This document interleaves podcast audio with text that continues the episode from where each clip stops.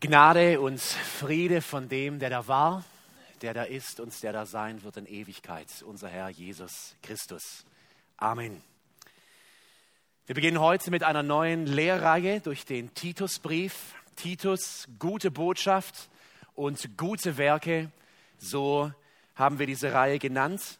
Und wir werden in den nächsten acht bis zehn Wochen durch diesen Brief gehen und versuchen, diese alte Botschaft, 2000 Jahre alt, zu verstehen, zu erkennen und in unser Leben zu übersetzen, damit, wie wir eben gesungen haben, Gott wirklich spricht. Ich lade dich ein, eine Bibel aufzuschlagen im Titusbrief und ich werde dieses Grußwort von Paulus, die Verse 1 bis 4, lesen und danach auslegen. Titus 1, die Verse 1 bis 4 Paulus, Knecht Gottes, aber Apostel Jesu Christi, nach dem Glauben der Auserwählten Gottes und nach Erkenntnis der Wahrheit, die nach der Gottseligkeit ist. In der Hoffnung des ewigen Lebens, das Gott, der nicht lügen kann, verheißen hat vor ewigen Zeiten. Zu seiner Zeit aber hat er sein Wort offenbart durch die Predigt die mir anvertraut worden ist, nach Befehl unseres Heilandgottes. Titus, meinem echten Kind, nach unserem gemeinschaftlichen Glauben, Gnade und Friede von Gott, dem Vater und Christus Jesus, unserem Heiland. Herr, heilige uns in der Wahrheit. Dein Wort ist Wahrheit. Amen. Mitten im Mittelmeer liegt eine Insel, ich würde sagen eine kleine Insel, so klein ist sie gar nicht, die Insel Kreta. Urlaubsparadies für viele heute und auch damals in der Zeit von Paulus schon wunderschön, aber Paulus hatte Kreta nicht im Blick, weil man dort gut am Strand liegen konnte. Ich kann es mir ohnehin nicht vorstellen, ein Apostel am Strand. Ich glaube, er hatte mehr zu tun, wie Urlaub zu machen. Kreta, es liegt im Herzen des Mittelmeers und die Häfen dieser Insel sind strategisch äußerst günstig, denn von Kreta kommst du in kurzer Zeit, für die Seefahrt kurze Zeit, nach Griechenland, Italien, Nordafrika, Israel und so weiter. Ich denke, mitunter das war ein Grund, warum Paulus diese Insel Kreta als einen sehr, sehr fruchtbaren, sehr guten Boden sah, um das Evangelium von Jesus auszubreiten um von dort aus alle Ecken und Enden der Welt zu erreichen. Wir wissen es ja bis heute, Hafenstädte wie Hamburg, da ist, da ist was los, da ist Betrieb, da kommen Leute, da gehen Leute. Und so entschied sich Paulus an irgendeinem Punkt seines Lebens, wir wissen leider nicht genau wann, seinen Schüler oder Menti, wie man heute so gerne sagt, Titus, auf diese Insel zu schicken. Auf diese Insel zu schicken, um die Lebensweise, die dort vorherrschte, zu verändern, nicht durch karitative Werke und irgendwas, sondern durch gesunde, lebendige Gemeinden. Höchstwahrscheinlich damals noch kleine Hausgemeinden, wir werden es merken im Laufe des Briefes, da war noch wenig Struktur, da war noch wenig Ordnung, das scheint eher so ein Haufen von Christen gewesen zu sein, die sich trafen, aber weder eine richtige Leitung hatten, noch so eine richtige Ausrichtung im Evangelium. Und so entscheidet sich Paulus an einem gewissen Punkt, höchstwahrscheinlich war das ein Ereignis nach der Apostelgeschichte, also nachdem er in der ersten römischen Gefangenschaft war, Titus auf diese Insel zu schicken. Ich glaube, die Möglichkeit, von der Paulus und Titus träumten, als sie diese Reise planten, als sie über Kreta nachdachten, ist sehr, sehr ähnlich mit den Möglichkeiten von den Städten und Ländern im 21. Jahrhundert heute bei uns. Wie auf Kreta damals leben heute Menschen auf Inseln, auf Inseln von Sünde, von Zerrissenheit. Und genau wie damals ist es nur die Botschaft des Evangeliums, die wirklich frei machen kann. Wie wir eben gelesen haben in der Textlesung, das auch jetzt gleich in diesem Brief sehen werden. Und ihr Lieben, ich glaube, wenn das Evangelium von Jesus, diese Botschaft der Kraft, wenn dieses Evangelium das Leben der Kreter so verwandeln konnte, dass es wirklich später in der Kirchengeschichte zu einem Stützpunkt, einem Bollwerk des Glaubens wurde, hat diese Botschaft immer noch Kraft, das Gleiche bei uns heute zu tun. Und jetzt wollen wir uns anhand dieses Grußes von Paulus vier Merkmale untersuchen, die ein Leben kennzeichnen, das ganz dem Herrn Jesus geweiht ist. Paulus, ein Leben für den Herrn. Wir werden uns vier Merkmale anschauen. Und das erste Merkmal ist die Rolle, die Paulus einnimmt.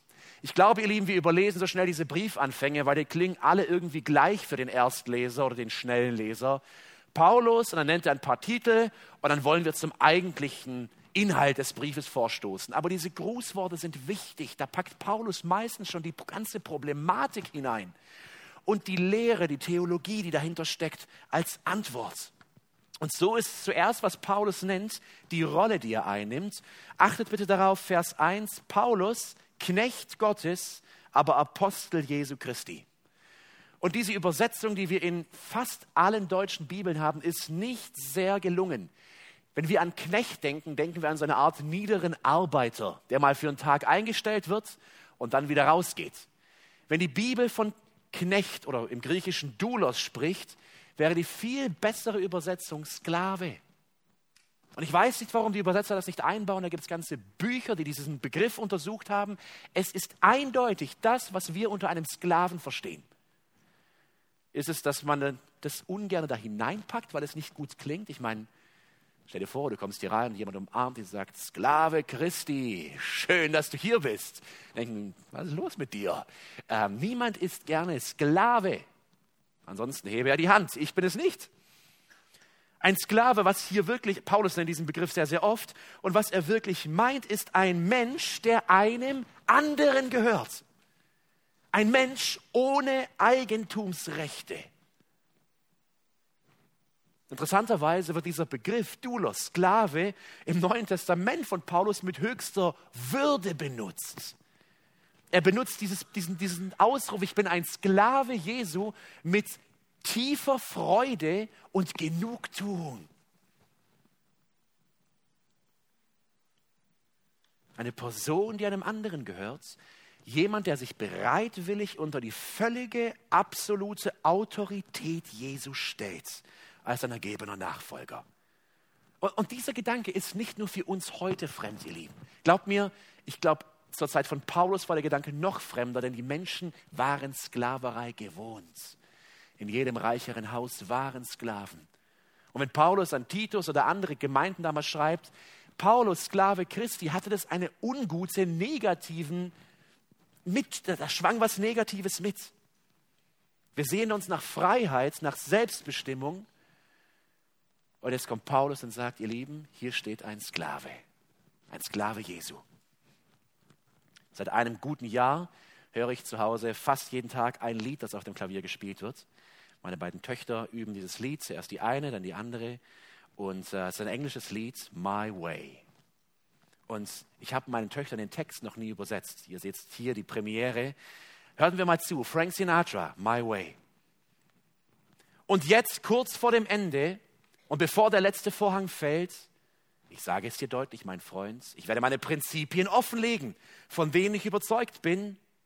Ich lebte ein erfülltes Leben, ich reiste und fuhr auf allen Straßen, aber vor allem, was wichtiger ist, I did it my way. Ich habe es auf meine Art gemacht. Ich habe geliebt, gelacht und geweint. Ich war meistens der Verlierer. Und jetzt, wo die Tränen verflogen sind, kann ich nur noch darüber lachen. Wenn ich über das, was ich tat, nachdenke, darf ich ohne Schüchternheit sagen, oh nein, nein, nein, nicht ich. Ich habe es auf meine Art gemacht. Was ist ein Mann, was hat er erreicht, wenn er nicht er selbst ist? Er ist ein Niemand. Sagen, was man wirklich fühlt. Nicht wie einer, der sich vor anderen in den Staub wirft. Die Vergangenheit zeigt es, ich steckte Schläge ein, und ich habe es auf meine Art gemacht. Ja, das war meine Art. Das war Gangster-Rap vor 60 Jahren, noch ein bisschen schöner formuliert, vom Inhalt wahrscheinlich genau das Gleiche. Frank Sinatra würde zu Paulus sagen, Paulus, du Narr, warum lebst du nicht dein Leben in Freiheit? Geh die Straßen des Lebens, mach's auf deine Art. und könnten diese beiden Männer sich unterhalten, weil sie nicht können, weil mittlerweile beide tot sind, würde Paulus sagen, Frank, sei kein Narr. Ich bin die sündigen Straßen meines Lebens gegangen. Ich hab's auf meine Art gemacht. Und es war schrecklich. Ich war ein Sklave, ohne es zu wissen. Und mein lieber Frank, wenn du genau hinschauen würdest, würdest du sehen, du bist ein Sklave. Du bist ein Sklave deiner Art. Und deswegen tust du es auf deine Art. Aber jetzt, würde Paulus sagen, jetzt bin ich ein Sklave der Freiheit. Macht keinen Sinn, oder? Ein Sklave der Freiheit. Als Sklave bin ich doch unfrei. Nein, ich bin ein Sklave der Freiheit, denn mein Herr ist der, der gesagt hat, wenn also der Sohn euch frei macht, dann seid ihr wirklich frei. Deswegen, weil er ein Diener, ein Knecht, ein Sklave des höchsten Gottes ist, schmückt sich Paulus mit diesem Titel. Sklave Christi oder Sklave Gottes. Als zweites bezeichnet Paulus nicht nur diese absolute Unterwerfung unter seinen Herrn, sondern er beschreibt auch seine absolute Berufung, nämlich die Berufung als Apostel Jesu Christi. Dieser Titel Apostel, er unterstreicht natürlich seine Autorität. Er sagt, liebe Kreter oder lieber Titus, ich komme hier nicht einfach als einer, der ein paar Tipps hat aus der Trickkiste des Lebens. Ich komme als Apostel Jesu. Apostel, das ist ein Abgesandter, ein Bote, jemand, der im Auftrag eines Herrn ausgesandt wird. Und ihr Lieben, diese Berufung von Paulus hatte absolute Priorität in seinem Leben. Er unterstellte jeglichen Lebensbereich unter diese Berufung als Apostel unter diesen Dienst. Das führt uns zum zweiten Punkt.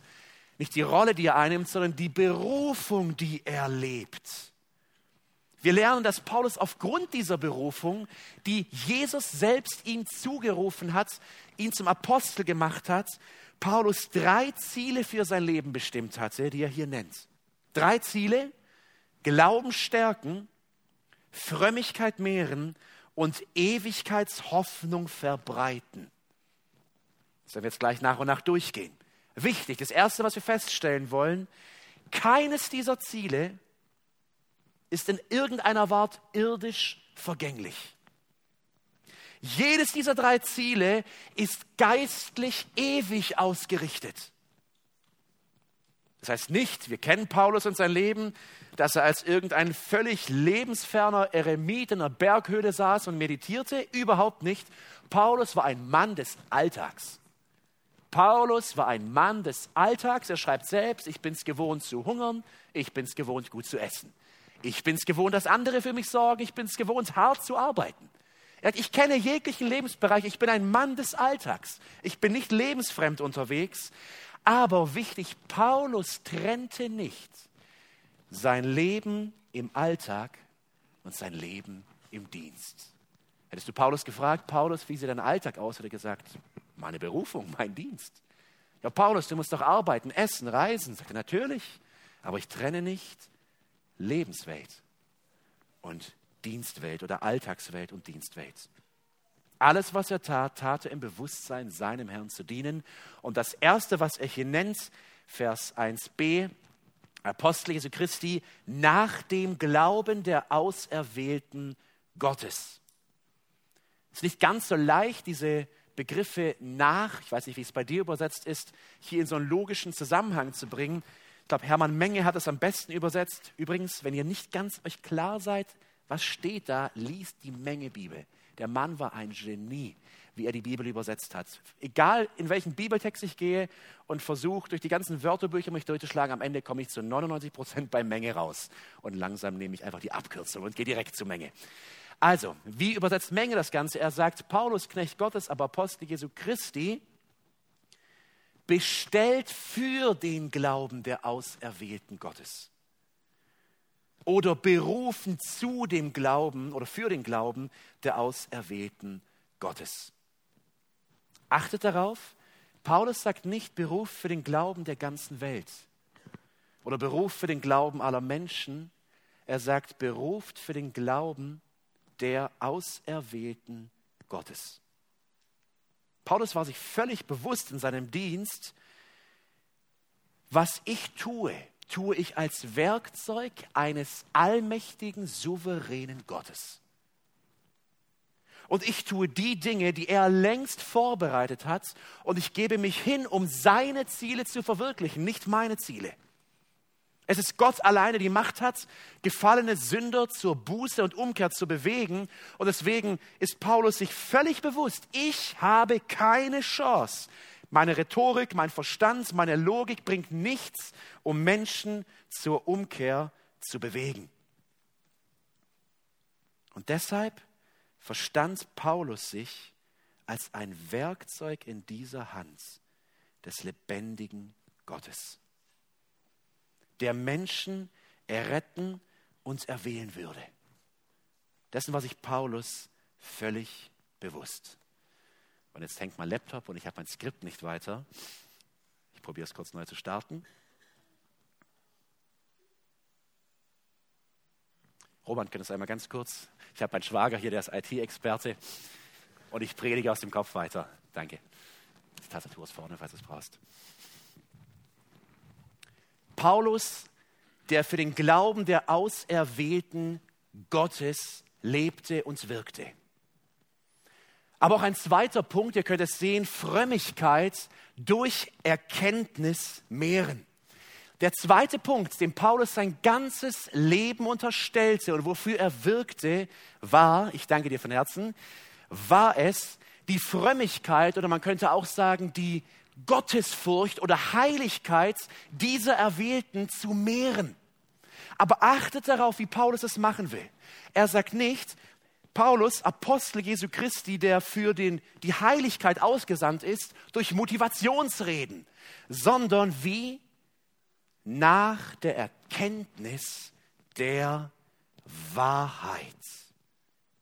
Nach der Erkenntnis der Wahrheit. Das heißt, diese Frömmigkeit, dieses veränderte Leben in Gott ist etwas, das durch Erkenntnis entsteht. Und da hatte Titus, unser Mann, einen sehr, sehr schweren Stand. Denn wir haben im Kopf, er wird nach Kreta ausgesandt. Und hier in Kreta auf dieser Insel, herrschten wirklich schwierige Umstände. Könntest du mir kurz die Tastatur geben? Sorry. Ich habe mich lange geweigert, an einem Laptop zu predigen und habe es immer ausgedruckt und habe mir heute gesagt, komm, du probierst es mal und es will nicht so recht.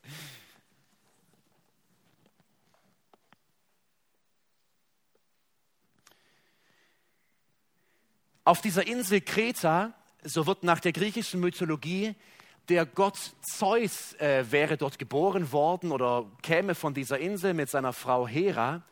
Und diese Insel war bekannt für zwei Dinge. Eine Sache war, dass sich die Kreter selbst als Lügner und faule Bäuche bezeichneten. Paulus, er zitiert es hier, es ist von einem griechischen Dichter, das ist das einzige Zitat, das wir noch haben von diesem Dichter, Titus 1, Vers 12, er sagt, es hat einer von ihnen, ihr eigener Prophet, gesagt, Kreter sind immer Lügner, böse wilde Tiere, faule Bäuche. Als Selbstbezeichnung und sie schienen stolz darauf zu sein. In der griechischen Sprache damals gibt es ein Wort Kretizo und dieses Wort hieß ein Lügner sein, also ein Kreter sein. Wenn du gesagt hast, du Lügner, hast du gesagt, du Kreter. Im ganzen griechischen Sprachraum waren sie bekannt dafür, zu lügen, zu betrügen, faul zu sein. Ich weiß nicht, ob es heute immer noch so ist und es wäre ja völlig politisch inkorrekt, sowas überhaupt zu sagen, aber damals, da waren die Menschen wahrscheinlich noch etwas mehr an die Realität gebunden und sprachen die Dinge aus, wie sie eben waren. Ein wirklich grauenhafter Zeus-Kult war auf dieser Insel, ein Kult voller sexueller Unmoral, voller Betrug und Gewalt. Ich habe kürzlich ein Hörbuch mit meinen Kindern über die griechische Mythologie gehört und dann fragten die, das waren ihre Götter?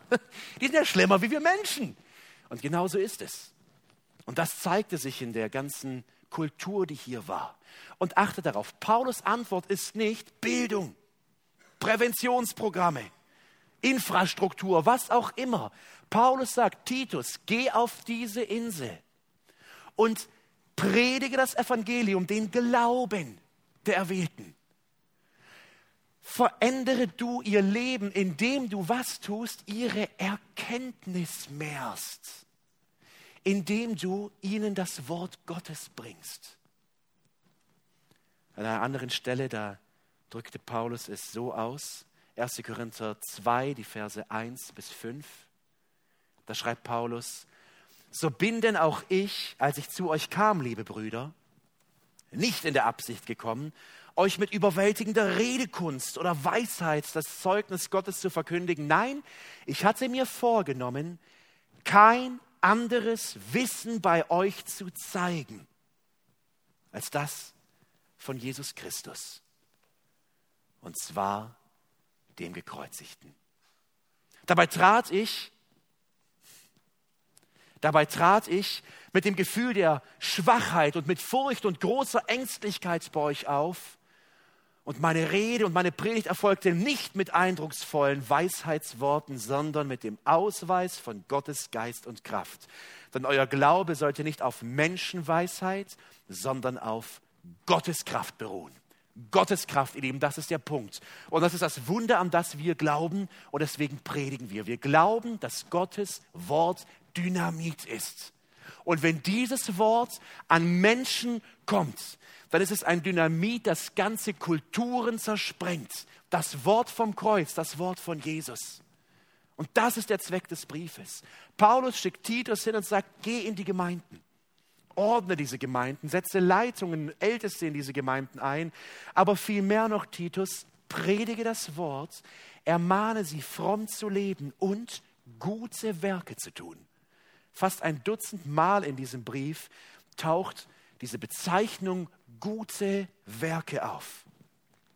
Aber woher kommen diese Werke? Woher kommt dieses neue Leben? Lass uns einige Beispiele lesen. Titus 2, die Verse 11 und 12. Denn die Gnade Gottes ist erschienen, heilbringend für alle Menschen und unterweist uns Unterweisen heißt hier erziehen oder sogar züchtigen. Weil ein Vater seinen Sohn nimmt, der gerade was verbockt hat, und der setzt ihn vielleicht vor sich aufs Bett und sagt, Söhnchen, wir müssen reden. Dann ist das genau das, was hier passiert. Erziehung, Zucht. Paulus sagt, die Gnade Gottes erzieht uns, wenn wir sie wirklich begriffen haben. Zu was hin erzieht sie uns? Vers 12, damit wir die Gottlosigkeit und die weltlichen Begierden verleugnend, besonnen und gerecht und gottselig leben in dem jetzigen Zeitlauf. Genau das Gleiche sagt er in Titus 2, Vers 14, wo es heißt, dass Gott sich ein Eigentumsvolk reinigte, das eifrig sei in guten Werken. Ein Volk von Menschen, die früher Sünder waren, aber durch den Glauben an Christus von neuem geboren wurden und jetzt ein Volk von ihm sind, das eifrig ist, gute Werke zu tun. Am Ende des Briefes, da wird Paulus noch einmal sagen, Titus 3, Vers 8, dass alle, die in Kreta glauben, sie sollen Sorge tragen, gute Werke zu betreiben oder, wie wir es hier lesen, fromm zu sein, gottesfürchtig zu sein.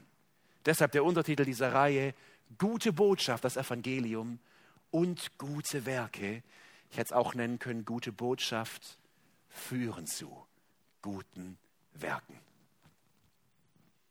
Ein dritter Punkt, den Paulus als eine Berufung beschreibt. Er sagt, ich bin da, um den Glauben der Erwählten zu stärken, um die Frömmigkeit, die Heiligkeit durch Erkenntnis von Gottes Wahrheit zu mehren. Und als dritter Punkt, um Hoffnung auf die Ewigkeit zu verbreiten. In 2 Vers A heißt es, in der Hoffnung des ewigen Lebens, das Gott, der nicht lügen kann, verheißen hat, vor ewigen Zeiten.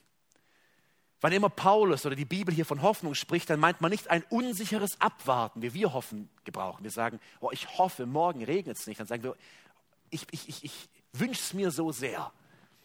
Das ist nicht, was Paulus hier sagt. Hoffnung ist hier eine feste, sichere Erwartung, dass Gott erfüllen wird, was er versprochen hat. Die Hoffnung eines Gläubigen am Grab, wenn er seine Lieben zu Grabe trägt, ist nicht ein vorsichtiges Abwarten. Was wird passieren? Es ist eine sichere Erwartung. Warum? Weil Gott es versprochen hat. Paulus betont es sogar, der Gott, der nicht lügen kann. Und deswegen darf ich froh und frei sein, denn er lügt nicht. Er sagt immer die Wahrheit und er hat versprochen, wer in Christus ist, hat ewiges Leben. Und das gibt Sicherheit. Und Paulus sagt, lieber Titus, das ist mein Ziel. Wo immer ich bin, will ich Ewigkeitsgeruch und echte Hoffnung verbreiten. Dass die Menschen Mut bekommen. Dass die Menschen aufschauen und erwarten, dass Gottes Reich in Fülle kommt, nämlich dort in der Ewigkeit. Die Lieben, damit verliert diese gefallene Welt ihren Schrecken. Egal wie groß mein Leid ist, egal wie Tod bringt meine Krankheit, egal wie sicher mein Tod, Gott hat seinen Kindern versprochen, sie sicher nach Hause zu bringen. Und das predigte Paulus. Darüber sprach er. Ich glaube, er liebte es, darüber zu sprechen. Wir merken es in seinen Briefen. Das sprudelt dann nur so aus ihm heraus, wenn er über diese sichere Hoffnung auf ewiges Leben spricht. Die Lieben, für diese Berufung als Apostel Jesu Christi zu dienen, für diese Hoffnung brannte Paulus so sehr, dass er bereit gewesen wäre zu verbrennen für diese Botschaft, sein Leben hinzugeben. Glauben stärken, Frömmigkeit mehren, Ewigkeitshoffnung verbreiten. Und vielleicht hörst du das dir gerade alles an und du sagst, schön und gut, gut für Paulus, aber ich bin kein Apostel. Ich bin Max oder Erika Mustermann und ich habe eine völlig andere Berufung. Meine Berufung ist Kinder wecken, Kinder füttern, Kinder putzen, Kinder davon abhalten, sich zu streiten oder zu schlagen, Kinder wieder füttern, Kinder wieder putzen, Wäsche der Kinder waschen, Kinder schlafen legen und dann auch zu schlafen. Das, Paulus, ist meine Berufung. Oder vielleicht Laptop starten, Mails lesen, Mails schreiben, Mails korrigieren, mich über Mails aufregen, Anhänge in Mails packen, in Meetings sitzen, To-Dos aus den Meetings abarbeiten, wenn es gut läuft, mal kurz telefonieren zur Abwechslung und dann am nächsten Morgen wieder den gleichen Prozess mit vollem E-Mail-Posteingang starten. Das ist meine Berufung. Ist es nicht in gewisser Weise das, was wir denken? Ja, Paulus, das ist gut, aber das macht die Elite, die Apostel, die bezahlten Pastoren. Aber meine Berufung, Paulus, ich bin kein Wanderprediger ohne Verpflichtungen. Meine Berufung, dass Brot auf dem Tisch ist, dass Geschirr in die Spülmaschine kommt, dass mein Rasen vom Herbstlaub befreit wird, der da bald von den Bäumen fliegt. Lieben, ich will es klar und deutlich sagen, das ist eine Lüge. Das ist eine der Lügen, die Paulus später in diesen kretischen Gemeinden aufdecken wird. Das stimmt nicht. Deine Berufung ist es nicht, Mutter zu sein, Angestellter zu sein oder Rentner zu sein. Das ist eine Lüge. Die Antwort, die die Bibel uns gibt, ist, dass wir alle wir alle Berufene Jesu Christi sind. Keine geistliche Elite, sondern der ganz normale Mensch des Alltags, der Gläubige des Alltags ist ein Berufener. Ich will einige Beispiele geben. 1. Korinther 1, Vers 9. Hier heißt es, dass du berufen bist, in der Gemeinschaft mit Jesus Christus zu leben. Kolosser 3, Vers 15, wenn du in Christus bist und von neuem geboren bist, dann bist du ein Berufener, um in der Gemeinschaft des Leibes Jesu, also der Gemeinde, zu leben und zu wirken und deine Gaben auszuleben. Wenn du in Christus bist, dann bist du berufen, nach 1. Petrus 2, Vers 9, die Ruhmestaten Gottes in dieser Welt zu verkündigen. Wenn du in Christus bist, dann bist du nach 1. Petrus 3, Vers 9 ein Berufener, um zu segnen. Und das heißt, Gottes Botschafter zu sein. Wer in Christus ist, ist nicht einfach ein Angestellter, er ist ein berufener Angestellter. Und es ist ein riesiger Unterschied. Es ist jemand mit einer Berufung, mit einem Ziel, für das er kämpft. Und es ist das gleiche Ziel wie das, das Paulus hat. Glauben mehren, Frömmigkeit mehren und in der e eine Ewigkeitshoffnung in dieser gefallenen Welt zu verbreiten. Du bist nicht einfach eine Mutter, du bist eine berufene Mutter, die den Glauben stärken, die Frömmigkeit mehren und die Ewigkeitshoffnung verbreiten soll. Und die Lieben, lass uns einmal nachdenken, wie es zu Hause bei uns vielleicht war und in vielen Familien läuft. Wer könnte zählen, wie viele Kinder nicht durch diese Kanzeln zu Jesus gefunden haben, sondern durch die Kanzeln einer gottesfürchtigen Mutter, den einfachen Küchentisch ich frage mich manchmal, ob das nicht die wirksameren Kanzeln sind wie die hier. Also die sind wirksam, hier zu predigen. Aber was da zu Hause passiert mit einer gottesfürchtigen Mutter, die sagt, ja, ich fütter meine Kinder und ich mache all das, aber ich mache es als berufene Mutter. Mit einer echten Berufung für meinen Herrn. Und wo immer ich kann, will ich sein Wort geben und geben und das Evangelium verbreiten und Ewigkeitshoffnung versprühen. Du bist nicht einfach Rentner, du bist ein berufener Rentner. Am Lebensabend noch einmal alles zu geben, wie Paulus. Er war höchstwahrscheinlich kurz vor seinem Tod, als er diesen Brief schrieb. Also der war nicht irgendwie 40 und 30 mit dem vollen Lebenssaft. Das war ein Mann in Erwartung des Todes. Er hat wahrscheinlich schon mindestens eine Gefangenschaft in Rom hinter sich. Aber merkt ihr, der sprüht nicht Paulus ehemaliger Berufener und jetzt Greis, sondern jetzt mit meinen 70 vielleicht Jahren stehe ich hier und ich sage dir, Titus, bin berufen, diesem Herrn zu dienen. Und gerade meinem Lebensabend will ich es tun, so sehr ich es noch kann und so sehr die Kräfte noch reichen. Wie geht das? Wie können wir das machen? Paulus verließ sich dabei nicht auf sich selbst. Nicht das mich mit berufener Angestellter meine, ich muss jetzt alles aufbringen, meine Kollegen irgendwie zu überzeugen und meinen Kindern jeden Tag irgendwas vorzuhalten. Nein, Paulus war völlig davon überzeugt, dass es nur eine Quelle gibt, um diese Botschaft zu verbreiten, und das ist Gottes Wort. Vers 3. Aber er hat sein Wort offenbart durch die Predigt, die mir anvertraut worden ist nach Befehl unseres Heiland Gottes. Als Apostel hatte Paulus hier natürlich eine besondere Berufung, weil er nicht einfach nur predigte, sondern er es war, der die Offenbarungen Gottes empfing. Aber es ändert nichts vom Prinzip. Damals wie heute gibt es eine Botschaft zu verbreiten, die Botschaft dieses Wortes, das ihre Kraft entfaltet, wenn es erklärt und ausgelegt wird. Und ihr Lieben, hier ist jeder von uns gefragt, auch im kleinen Kreis, Abendandachten in der Familie. Wenn ein einfacher Papa oder eine einfache Mama die Bibel zur Hand nimmt, sagt, Kinder, jetzt setzen wir uns hin. Und jetzt singen wir ein Lied. Und jetzt lesen wir einen kurzen Abschnitt aus diesem Buch. Und glaubt mir es, dieses Buch ist Gottes Wort. Berufung, diese Botschaft zu verbreiten. Seelsorgegespräche mit einem Ratsuchenden.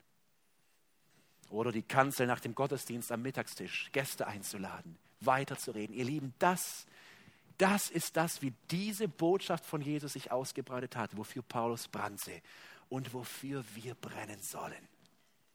Das letzte, ein Prinzip, das Paulus anwendet. Und ein Prinzip, das er anwendet, was wir hier in Vers 4 finden, will ich als letzten Punkt bringen, ist Jüngerschaft. Schaut mal, wie er es schreibt. Paulus, und dann kommen Verse 1 bis 3. Titus, meinem echten Kind, nach unserem gemeinschaftlichen Glauben. Nicht Titus, einem angestellten Mitarbeiter, nicht Titus, meinem Handlanger, Titus, meinem echten Kind nach unserem gemeinschaftlichen Glauben. Und hier wird etwas deutlich, ein Prinzip, das Paulus von Jesus selbst gelernt hatte. Was hat Jesus getan, als er öffentlich zu wirken begann? Er nahm Männer zu sich, die völlig unfertig waren, die Chaoten waren, die noch nichts von Gottes Reich verstanden hatten oder fast nichts. Und er prägte sie, er lehrte sie, Er nahm sie mit, er reiste mit ihnen, er aß mit ihnen. Und genau das tat Paulus. Paulus war immer umgeben von Menschen. Das sind Barnabas und Silas. Vielleicht weniger jetzt hier in diesem Sinne Jüngerschaft, es waren eher wirkliche ebenbürtige Mitarbeiter. Aber sie nehmen einen Markus mit. Und es funktioniert nicht so gut. Kennen die Geschichte wahrscheinlich aus der Apostelgeschichte. Paulus ist genervt von Markus, weil der immer nach Hause will. Der ist vielleicht noch jung. Und der sagt, hey, den nehmen wir nicht mehr mit. Und dann kommt es ja sogar zu einem Konflikt zwischen Barnabas und Paulus. Aber trotzdem ist da dieser junge Markus, der gelernt hat, der mitreiste, der später das Markus-Evangelium schreiben wird. Da ist ein Timotheus, ein Mann, den Paulus mitnahm, denn er prägte ein Titus, ein Lukas. Wie prägte Paulus Titus? Wir wissen nicht sehr viel von ihm. Er war aber zum Beispiel, Galater 2, Vers 1, beim Apostelkonzil in Jerusalem dabei. Ich denke, ihr erinnert euch von der Bibellese, Apostelgeschichte 15, da gibt es große Konflikte, weil Paulus predigt das Evangelium von Jesus zum ersten Mal an die Heiden. Und jetzt ist die Frage da, was machen wir mit den Heiden? Die halten unsere jüdischen Gebote überhaupt nicht. Titus sitzt mit dabei. Und könnt ihr euch den Lerneffekt von diesem jungen Mann vorstellen, der da vielleicht hinten in der Ecke sitzt? Niemand beachtet ihn groß. Und der schaut zu, wie ein Petrus, ein Jakobus, ein Paulus reden, diskutieren, vielleicht ein bisschen streiten in einem positiven Sinne über diese Frage und am Ende zu einem Ergebnis in Einheit kommen. Und er sieht das vielleicht als 20, 30-Jähriger oder noch jünger, wir wissen es nicht. Und das prägt ihn und das ist Jüngerschaft. Oft denken wir, Jüngerschaft ist, ich treffe mich abends mit dem Menschen und lese ein Buch mit ihm. Wenn du das machst, sehr gut, lies weiter Bücher. Aber es ist eigentlich so viel simpler. Es ist ein mit ins Leben hineinnehmen. Das wird deutlich, indem Paulus sagt, meinem, mein echtes Kind nach dem gemeinschaftlichen Glauben. Das heißt, Paulus, er fühlt sich verantwortlich für diesen gemeinsamen Glauben mit Titus. Und das ist das Prinzip, das Paulus von Jesus übernommen hat. Und übrigens, Jetzt, nachdem dieser ehemals junge Titus, der da völlig in der dritten, vierten Reihe steht und den Großen zuschaut, zum ersten Mal in seinem Leben mit einem schwierigen Auftrag nach Kreta reist. Und Paulus ihm sagt, Titus, du hast viel gelernt, du hast viel gesehen, ich durfte dich prägen. Und jetzt geh auf diese Insel und predige Gottes Wort. Sei standhaft, geh voran. Und wisst ihr, was der Titus sagt? Titus, und wenn du dort bist, Kapitel 2, 1 bis 8, bring den Gläubigen bei, dass sie Verantwortung füreinander übernehmen. Dass sich die Älteren, die Rentner um die Jüngeren kümmern, sie prägen. Die jungen Männer von den älteren Männern geprägt werden. Bring ihnen dieses Prinzip bei. Und ihr Lieben, ich bin so dankbar und freue mich zu sehen, wie das in der Gemeinde immer mehr auflebt. Immer mehr auflebt und sich ältere Gläubige, und mit älter meine ich nicht Ü60, da lang fünf oder zehn Jahre im Glauben gut, jüngere Gläubige nehmen. Hilfesuchende nehmen und sagen, komm mit nach Hause. Ich erlebe es bei Schülern immer wieder, die schon in der Gemeinde sind, erzählen, boah, gestern war ich bei dem und dann war ich dort, dann habe ich dieses und jenes gemacht. Mit ins Leben hineinnehmen. Ich habe vorher nicht gefragt, ich hätte vielleicht dieses Beispiel nicht bringen dürfen, deswegen habe ich nicht gefragt. Seit sechs oder sieben Jahren komme ich Mittwochabends von der, von der, von dem, vom, vom Pastorenkreis nach Hause und meistens sitzt Ines mit Juli im Wohnzimmer bei uns. Und sie machen keine besonders großen Sachen. Die bringen die Kinder zusammen ins Bett, die lesen Geschichten vor und dann reden sie und beten sie. Und ich freue mich jedes Mal, wenn ich nach Hause komme, ich denke, ist das schön? Ist das schön? Das ist Jüngerschaft, das sind Gläubige, die treffen sich, die prägen sich, die stärken sich. Die Lieben, das ist für Paulus ein Prinzip, das er bei Titus ausgeführt hat. Und dass unser Wunsch auch als Leitung in der Gemeinde ist, dass das wirklich wächst in der Gemeinde. Ältere und Jüngere, die sich treffen, um gemeinsam ihren Glauben zu stärken, in der Frömmigkeit zu wachsen und in der Ewigkeitshoffnung aufzugehen.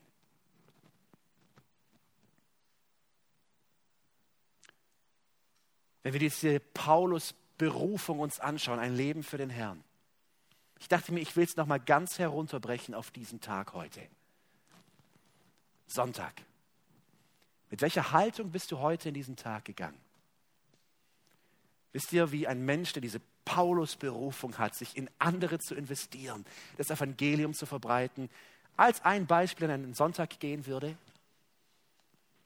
Wahrscheinlich hätte er schon jetzt sich einmal ein bisschen umgeschaut während des Gottesdienstes. Ist jemand Neues da? Ist jemand da, auf den ich zugehen könnte, den ich ermutigen könnte, kennenlernen könnte? Oh, Schwester so und so ist wieder da, die war krank, da muss ich gleich hin. Kurz ein paar Worte sagen, kurz ermutigen. Der Kaffeeautomat da hinten wird wahrscheinlich eine Anlaufstelle sein, nicht wegen des Koffeins, sondern sind da Leute, die da vielleicht stehen, alleine und warten. Redet da jemand mit mir? Super, ich kann hin.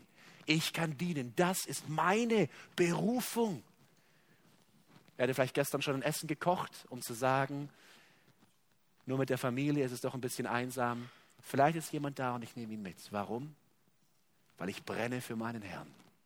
Und ich habe meine Rolle verstanden. Ich bin sein Sklave. Und ja, ich bin kein Apostel, bitte keine falschen Anwendungen hier ziehen, die gibt es nicht mehr. Aber ich bin ein berufener Arbeiter. Und ich will diese Berufung leben. Ich will diese Botschaft verbreiten. Und ich will dieses Prinzip anwenden, andere Menschen in mein Leben zu lassen, junge Menschen in mein Leben zu lassen um sie zu prägen, wie Paulus einen Titus geprägt hat. Und ihr Lieben, ich glaube, für einen Paulus gab es keinen schöneren Moment, wie diesen Schüler von ihm nach wahrscheinlich vielen Jahren des gemeinschaftlichen Dienstes als reifen, als echten Mann des Glaubens auf diese Insel mit diesem schweren Auftrag zu senden und sagen, Titus, ich lebe ab. Jetzt stehst du von der dritten, vierten Reihe in die erste Reihe auf. Diene kämpfe für den Herrn. Wir schließen mit einem Lied, ein wunderbares Lied, das in der amerikanischen Erweckungszeit geschrieben wurde. Nimm mein Leben, Jesus dir, übergebe ich's für und für.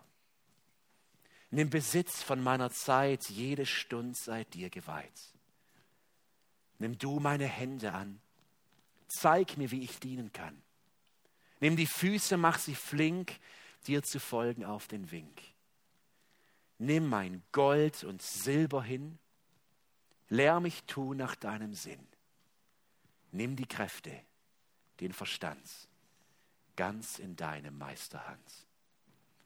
Paulus, er wurde berufen und er stellte jeden Bereich seines Lebens unter diese Berufung.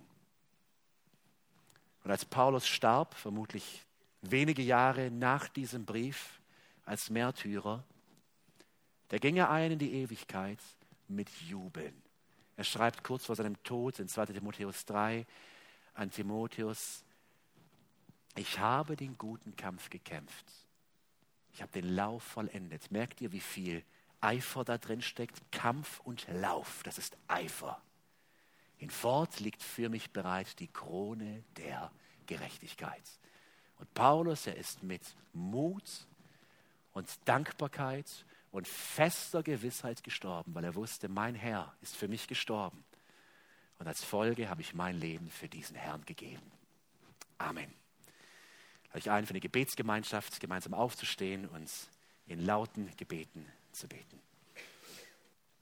Wir danken dir von ganzem Herzen, dass du uns Sünder gebrauchen willst, um dein Reich zu bauen.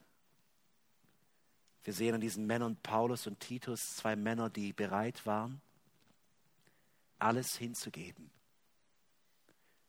Eigene Wünsche, Ziele, Vorstellungen und diese Berufung zu leben.